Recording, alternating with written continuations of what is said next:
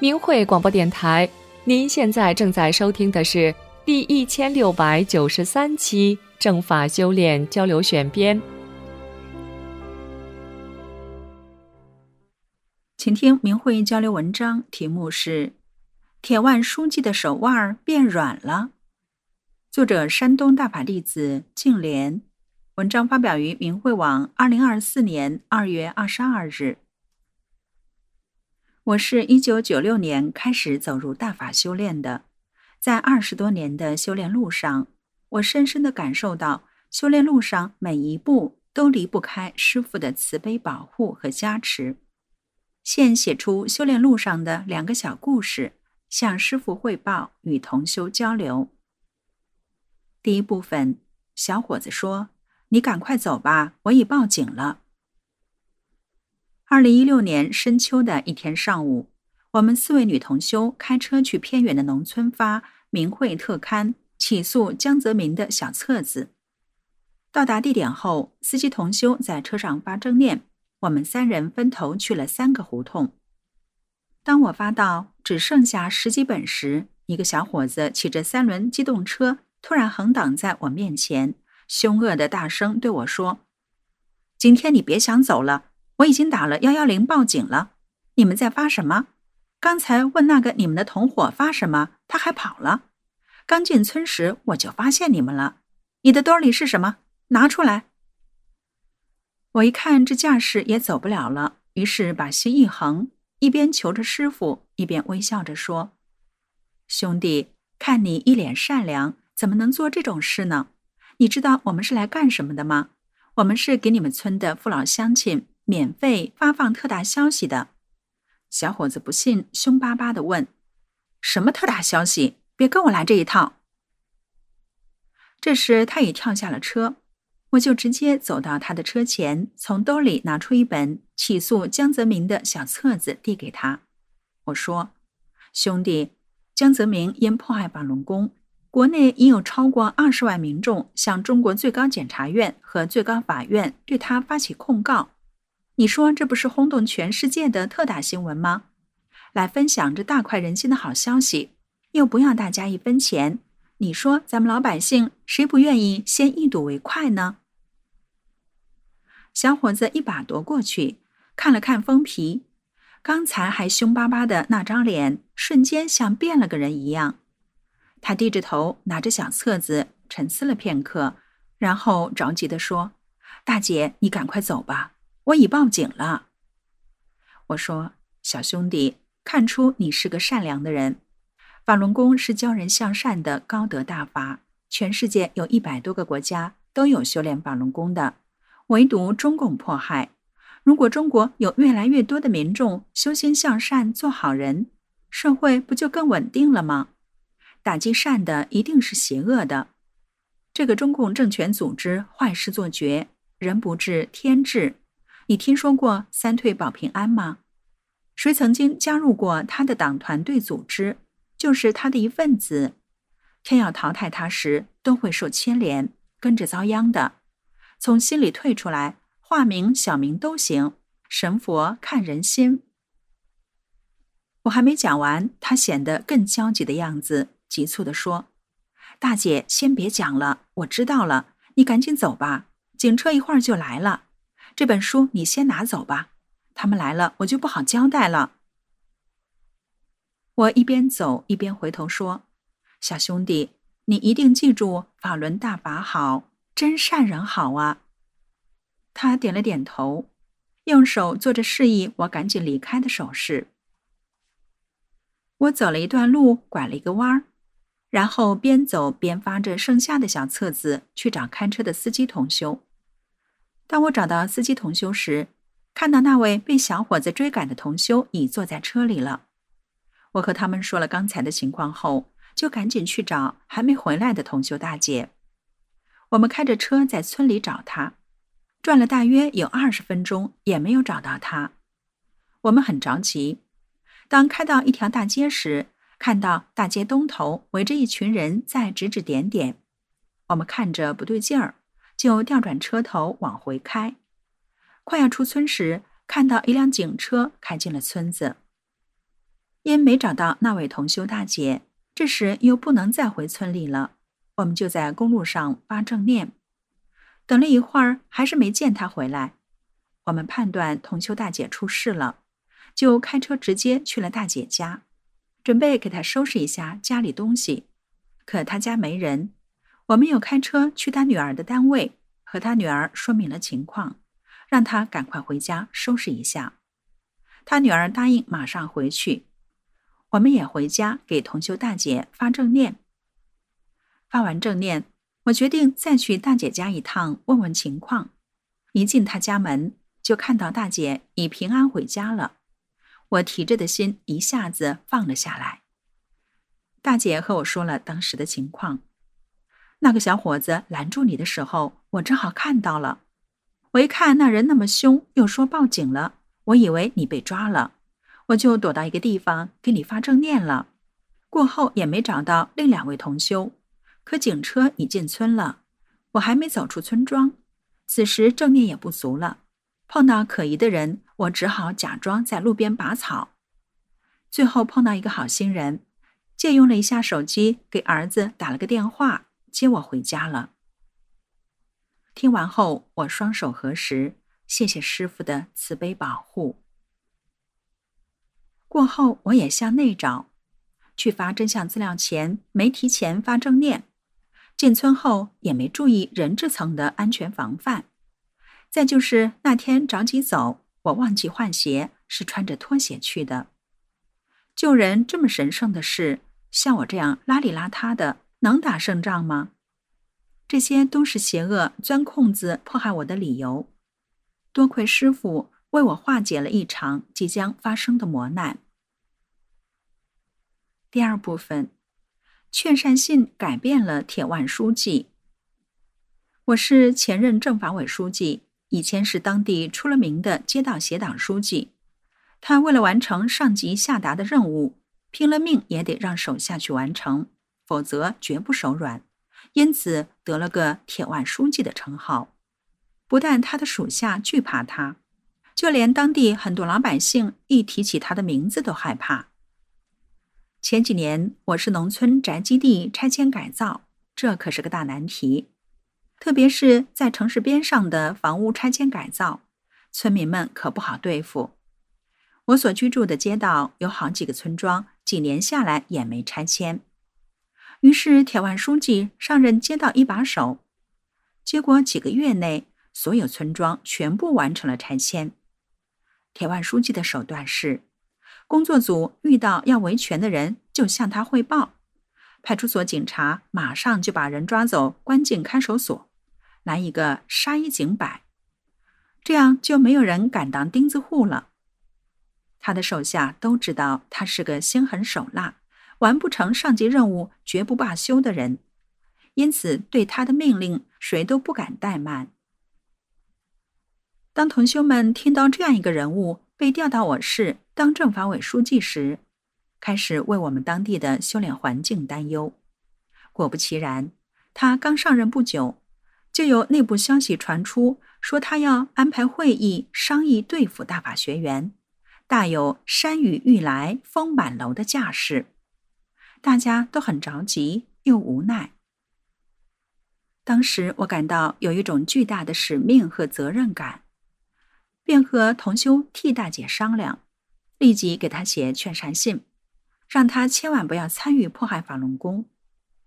于是我执笔给她写了四五张 A 四纸的劝善信，告诉她，法轮大法是一部让人按照真善忍做好人的高德大法，红传世界一百多个国家，还讲了中共历次政治运动杀人无数。六四时枪杀学生，讲天安门自焚伟案，火摘大法学员器官谋取暴利等等。我告诫他，参与迫害的人遭报应的不计其数。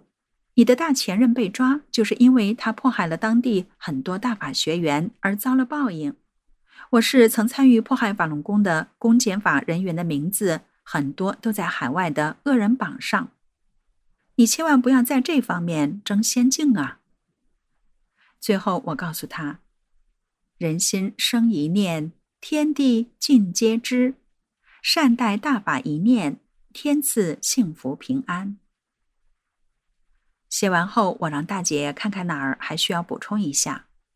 大姐说我写的很全面，情真意切，字里行间都是真心为他人着想，不用再修改。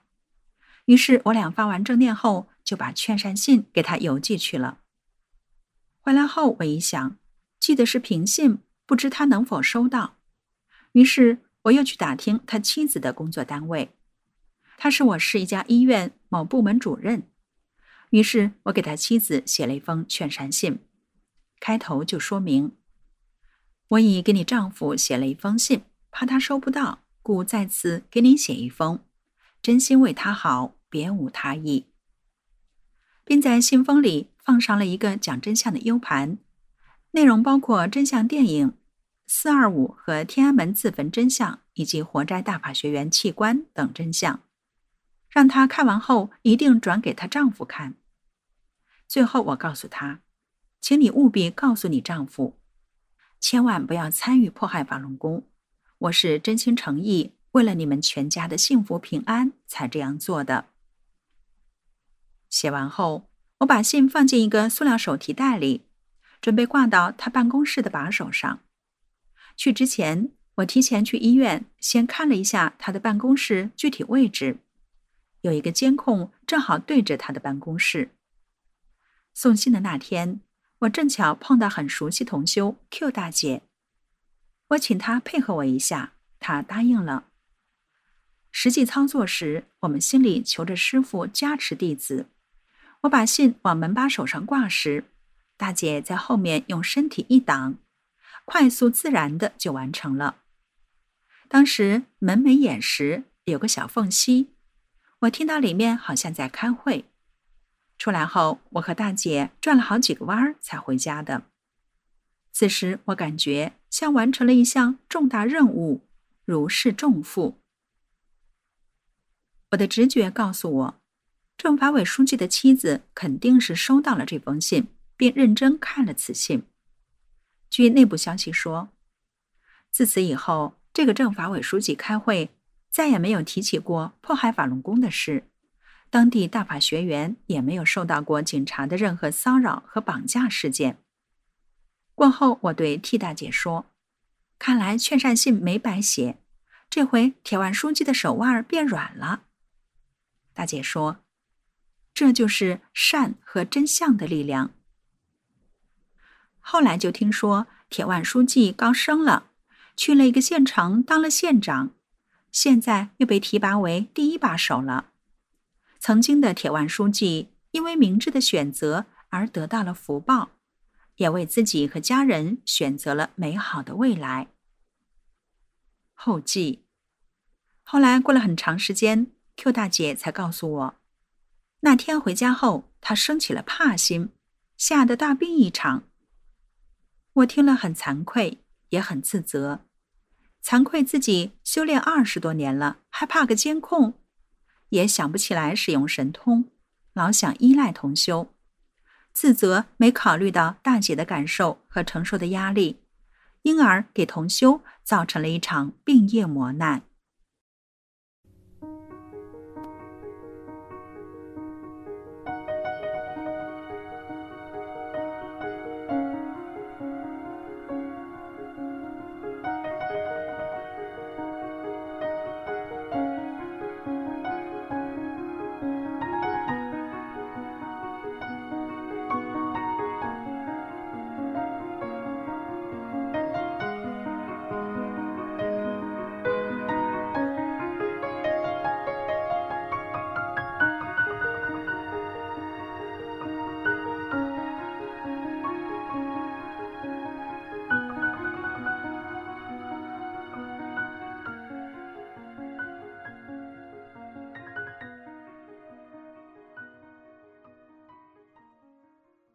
请听明慧文章，对正念正行的一点体悟。作者：东北大法弟子。文章发表于明慧网，二零二四年二月二十三日。二零二三年十二月初，我们就拿到了《再次成为神》这部影片 MP 四格式的文件了。看到网上也陆续发表了一些同修的观后感，写的也都挺好。同修见面也在谈论这部影片，大陆同修都很珍惜这部影片，多数同修都看了好几遍，也都受益良多。通过观看影片受到启发，清醒地认识到自己是谁，应该怎样做才能成为一个真修的大法弟子，担负起救度众生的使命和责任。在此。我想谈一谈自己的理解和感受。第一部分，否定迫害。只要正念正行，邪恶对大法弟子的迫害都能否定。一开始，大法弟子宋光明是被动承受迫害的，无可奈何，甚至要妥协签字不练了。妻子来看他，给他带来了师傅的法，并告诉他这里不是你待的地方，增强了正念。在被酷刑折磨的时候，开始对恶境慈悲劝善，劝你不要作恶。不管你是养家糊口也好，还是上级的命令也好，都不能成为你作恶的借口。不要与魔鬼为伍，不要迫害良善，善恶有报是天理。我劝你不要不相信。当恶警察队长再次行恶时，当场遭报，倒地猝死，监狱上下哗然。没有谁敢继续歇斯底里的迫害大法弟子了。当大法弟子宋光明将被面临活摘器官时，一开始他没有否定，说要先走一步了。元神要离体之际，他看到了自己的世界，看到了自己下世前立的誓约：我等此去，必立道德于坏灭，是救众生于危难，同心下世，同返天庭。心里呼唤着：“我不能走，我要做的事还没有做完。”得到他天界众神的全力加持，这边魔鬼医生刚要动刀，受体立即死亡。其实是只要你作证了，一切都是师傅说了算。当年在看守所时，有个不报姓名并且绝食绝水反迫害的女同修，警察给她插管二十八天野蛮灌食。构陷他的警察用了十一个月的时间，开车长途往返几个城市，才查出他的姓名。警察兴奋地来到看守所找他画押，他心不为所动，就是不配合，就喊“法轮大法好，法轮大法是正法，天灭中共，师傅救我”等。警察用抹布把他嘴塞住，警察和犯人六人把他打倒，脸贴着水泥地，有一个人坐在他头上。有踩着他的胳膊的，有拽着手的画押的，有踩着腿的，他也看不见。反正六个人都没闲着。构陷他的警察疯狂地说：“几天就开庭，第十天无罪无条件释放，以行政拘留十天的名义释放回家。”而他的同伴已被非法判刑四年。当时他的想法就是从看守所直接回家。不要因为他的原因使警察对大法继续犯罪。当时他们地区还没有从看守所直接无罪释放回家的，所以有人理解不了，到处传言他是内线特务。他也挺乐观的，轻松的过这么大的关。在各种干扰迫害中，师傅就看弟子是否有正念，有正念，师傅什么都能做得了。师傅要的就是弟子的正念。信师信法的正念。第二部分，互相叫醒。天上的神看到他们的王迷在人中，很是着急，帮不上忙，只有在人中才能叫醒他们。这就提醒我们，人中的大法弟子要互相帮助，身边有不精进的大法弟子，要耐心的帮助，帮助他们找到学法小组，或者和他们一起学法交流。认识到大法弟子的使命和责任，领到正实法的修炼路上来，精进实修，成为一个真正的大法修炼人。第三部分就看你如何选择。最后，无名智者语重心长地说：“你们都曾经是神，能否再次成为神，就看你如何选择。”影片当大法弟子宋光明在迫害中承受不住，将要妥协签字时，他的天体即刻暗淡无光，将要毁灭；当他坚定正念时，他的天体世界立刻充满生机，一片光明。我们每个大法弟子也是一样，你修得好，你的众生就得救的多；你做的不好，你对应的天体就残缺不全的，甚至有的已经解体不存在了。就看你怎么做，选择什么。最近我们这里半年来，大法弟子遇到的干扰不断，警察到学员家非法搜查、骚扰、抢走东西，并劫持学员到派出所。逼迫恐吓学员签字不练，否则就送拘留所，还威胁说什么你儿子工作受影响，你孙子不能考公务员等等。一听警察说这个，同修就吃不住劲儿了，就签字不练了，回家了又后悔。就这样人心这么重，大法那无量天国世界的神你都不放在心上，你只考虑现世的儿孙的那点利益，你那么自私。怎么把你往天上摆？再说了，你修不成，你儿孙将来怎么办？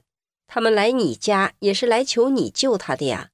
可是你为了那点眼前利益，说放弃修炼就放弃，说签字就签字，你够一个神的标准吗？一个神为了宇宙的真理，敢于牺牲自己的生命的，我们每一个大法弟子都扪心自问一下，自己能不能做到？放不下生死，谈不上修炼呢。就想在大法中得到好处，那不是修炼。我们这里农村的学员拿签字不当回事，认识不上去，让签字就签字，让画押就画押。你看看，当宋光明想签还没签时，他的世界就变成啥样了？警察一吓唬，你就六神无主了。你老这样下去，你还能修回去吗？这不是你自己选择的吗？好好想想吧，时间不多了。真心希望能走到今天的大法弟子都能珍惜这万古不遇的机缘，珍惜宇宙正法的最后时刻，别再拖泥带水的了。遇到磨难或考验时，放下所有的人心和杂念，就把自己交给师傅，爱咋咋地。你看看会啥样？到最后，一切都是最好的。当然。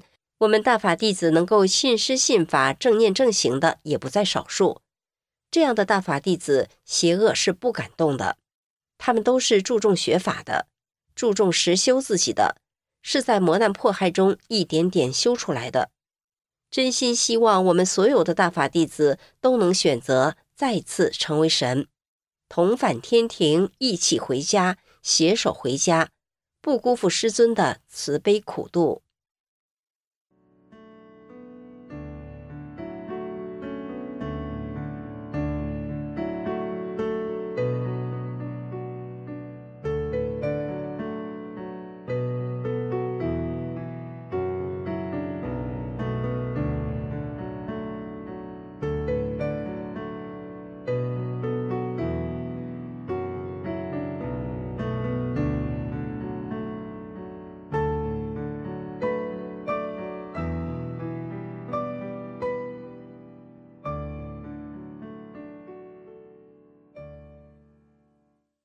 请听明慧交流文章，题目是“发三退名单，不要敷衍了事”。作者：河北大法弟子。文章发表于明慧网，二零二四年二月二十五日。今天我在同修家学法上网，最近网不太好上，等了一会儿才上去。浏览完了网页后，同修说他还有一个三退名单没有发出去。我觉得好不容易上网，赶紧发出去吧，别拖了，就帮他操作。结果操作过程中，同修说：“你怎么人数那一栏中还有一个人字啊？”我说：“我平时就是这样操作。”同修说：“你这样肯定不行。”我说：“已经提交完了。”同修说：“你看，显示的是这个。”人数处需要填写阿拉伯数字。我说，我平时发完三退名单的时候都这样，这就说明提交完了。同修说，显示这个就说明不行。你知道查询密码吗？你查询过吗？我想了想，说没有。他说：“你这样提交不行，如果成功了，就会显示查询密码。”我这才发现，在人数那一栏中，明明白白写着：“此处请只填写数字。”我嘴里喃喃自语，我还以为多写一个人字没事呢。同修说不行，我这才惊悟，原来以前的操作都不对，那些三退名单都没发上去，我的心里一下子乱成了一团。我记得以前也问过同修怎么查询，但是自己发三退名单的时候也没找到查询密码，当时也没有深究，就这样过去了。这时。我才发现自己犯了一个多大的错误！要不是偶然间提起这事，我还发现不了自己有这么大的失误呢。光懊悔也没有用，以前的名单已经没有了，也没办法弥补了。幸亏最近的名单没有扔，还可以重新发一遍。但是这件事在我心里引起巨震，这么严肃的事情。我都能犯这样的错误，在其他方面肯定也会表现出来。这背后肯定隐藏着什么样的执着，我必须得好好的挖一挖。首先就是自以为是，每次操作完后，都会显示那一行字，人数处需要填写阿拉伯数字，我就以为都那样，所以就视而不见了。自以为都那样，这个自以为是真是害人呢。其次，就是在常人中形成的糊弄事不严谨。在单位里，有很多上头压下来的任务，还有孩子学校让完成的很多作业，都是为了应付上面的任务，也没人认真看。所以，无论是表格还是文档。大家都是糊弄式的心态，只要能应付过去就行，也不好好干，也不会严谨的对待，时间长了，形成了这样的习惯。这个习惯在大法中真是要不得。自以为是、糊弄的背后，还藏着不思考、不深究、不求甚解，认为有些事上不必较真。一个不必较真，就酿成了重大失误。说严重了，就是玩忽、懈怠。在面对争论和矛盾时不较真，那是不执着自我；但是对于自己不懂的问题、不熟悉的事情，不去较真，就是不负责任了。在这些执着带着党文化的习气，背后还隐藏着一颗怕麻烦的心，怕费心，不想用心。不想用心去做，不想费脑子，图省事，只想自己舒服，这跟安逸心有关系。想轻松，想舒适，别麻烦，别负责，别累，说白了就是懒。这个想舒服、求安逸，也会体现在其他方面，体现在修炼上。练功不能天天坚持，空闲了扒拉扒拉手机。睡觉前看一会儿网络小说，放松一下，认为看点也没事，认识不到修炼的严肃，其实是求安逸心在瓦解修炼人精进的意志。不想费心，不想用心，还体现在教育孩子上，认为让孩子顺其自然就行，成绩、前途什么的都是注定的。表面上看挺有道理。实质上是不想负责任，也不想用心去教导孩子，觉得把孩子各方面都教育好太难，任务太大，只愿意做自己愿意干的事。这跟当下的年轻人只负责生不负责养的心态有什么区别？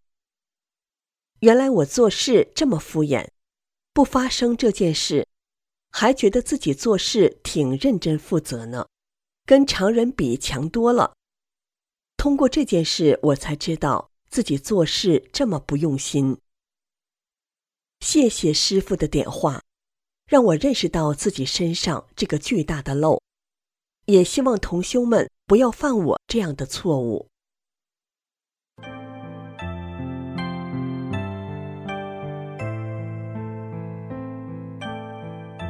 明慧广播电台正法修炼交流选编就播放到这里，谢谢您的收听。